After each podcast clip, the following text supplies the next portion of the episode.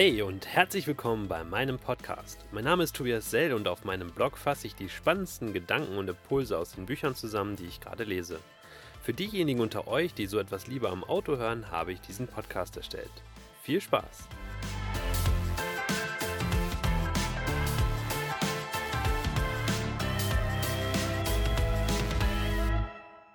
Safari des Lebens Warst du schon mal auf einer Safari?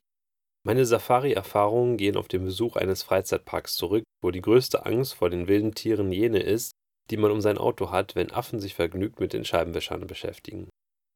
Dennoch habe ich nach dem Buch Safari des Lebens von John Strzelecki gegriffen.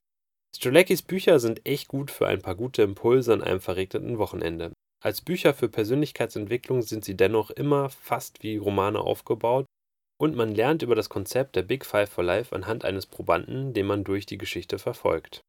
In der Geschichte möchte der junge Amerikaner Jack den afrikanischen Kontinent bereisen und bekommt von dem Einheimischen den Tipp, sich die gute alte Mama Gombe als Reiseführerin zu nehmen. Die alte Frau kämpft zwar nicht gegen Löwen, ist aber eins mit dem Kontinent und kann einem, wie kein anderer, alle Geheimnisse des Landes zeigen.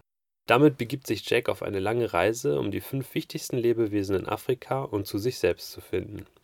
Wie auch bei den anderen Büchern wird hier das Konzept der Big Five for Life aufgegriffen, also jenen fünf wichtigen Dingen, die du tun, sehen oder erleben möchtest, bevor du stirbst. Gleich am Anfang entdeckt Jack, wie schön das Land ist und wie unreal es ihm vorkommt, dort zu sein. Und wie wenig er sich danach sehnt, wieder in seine Realität zurückzukehren. Mama Gombe macht ihn darauf aufmerksam, dass dies die Realität vieler Menschen ist und dass wir selbst entscheiden, was für uns Realität und was Traum bleibt. Du bist Herr deiner Entscheidungen. Unser Alltag kommt uns oft so gesetzt vor. Sehr schnell verwenden wir Redewendungen wie ich muss noch und ich darf nicht vergessen. All unsere Verpflichtungen lassen uns manchmal vergessen, dass wir eigentlich einen eigenen Willen haben. Sich bewusst zu machen, dass man abends nicht fürs Studium lernen muss, sondern dass man fürs Studium lernen darf, weil man sich freiwillig dazu entschieden hat, genau diesen Weg zu wählen. Uns bewusst zu machen, dass wir Herr unserer Entscheidungen sind, hilft uns, auch Aufgaben bewusster zu machen oder zu hinterfragen. Es ist klar, dass nicht jede Aufgabe, die wir haben, uns Spaß macht. Aber in dem Moment, wo wir wissen, warum wir sie tun und dass die Tätigkeit uns unserer persönlichen Vision näher bringt, ändert die innere Haltung, wie wir etwas tun.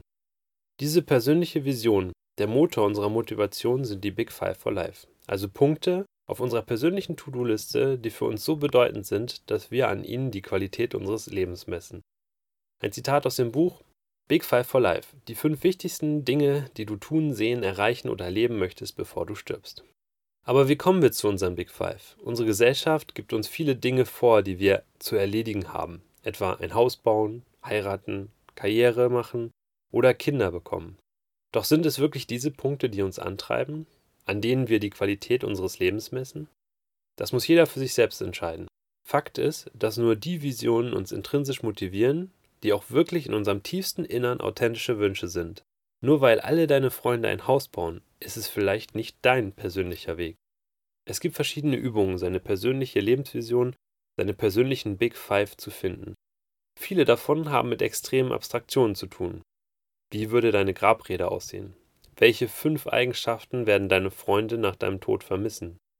Wenn ein Feiertag nach dir benannt werden würde, welcher wäre das? Ein Impuls aus dem Buch? Wenn du die Freiheit hättest, alles Mögliche in deinem Leben zu tun, was wäre es?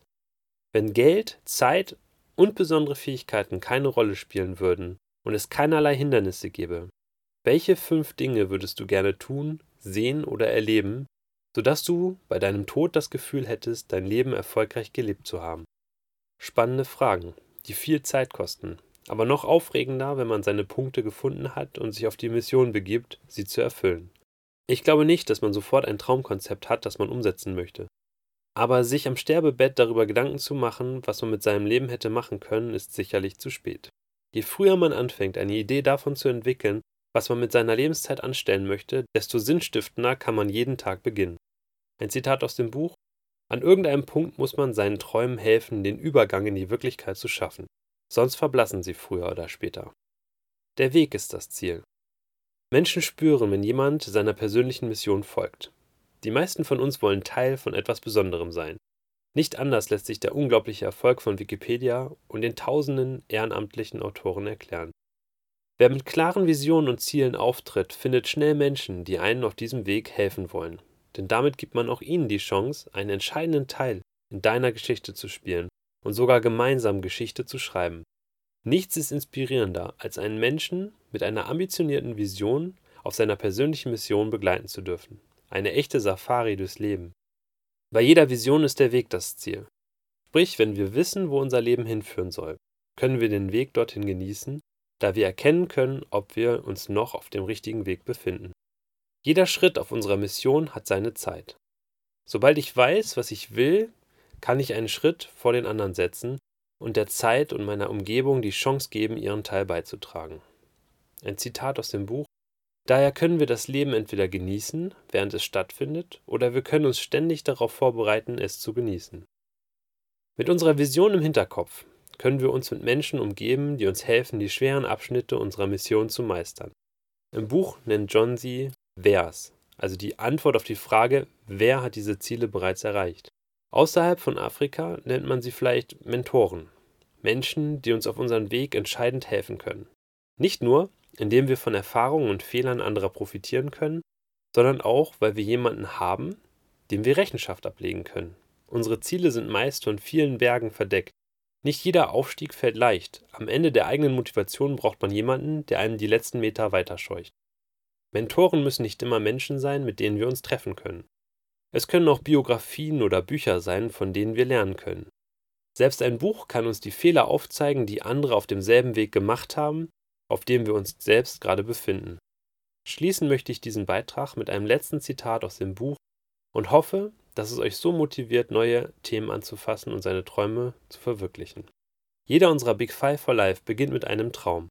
Und ein Traum ist nichts anderes als eine mögliche Wirklichkeit, die nur darauf wartet, dass sie stattfinden darf.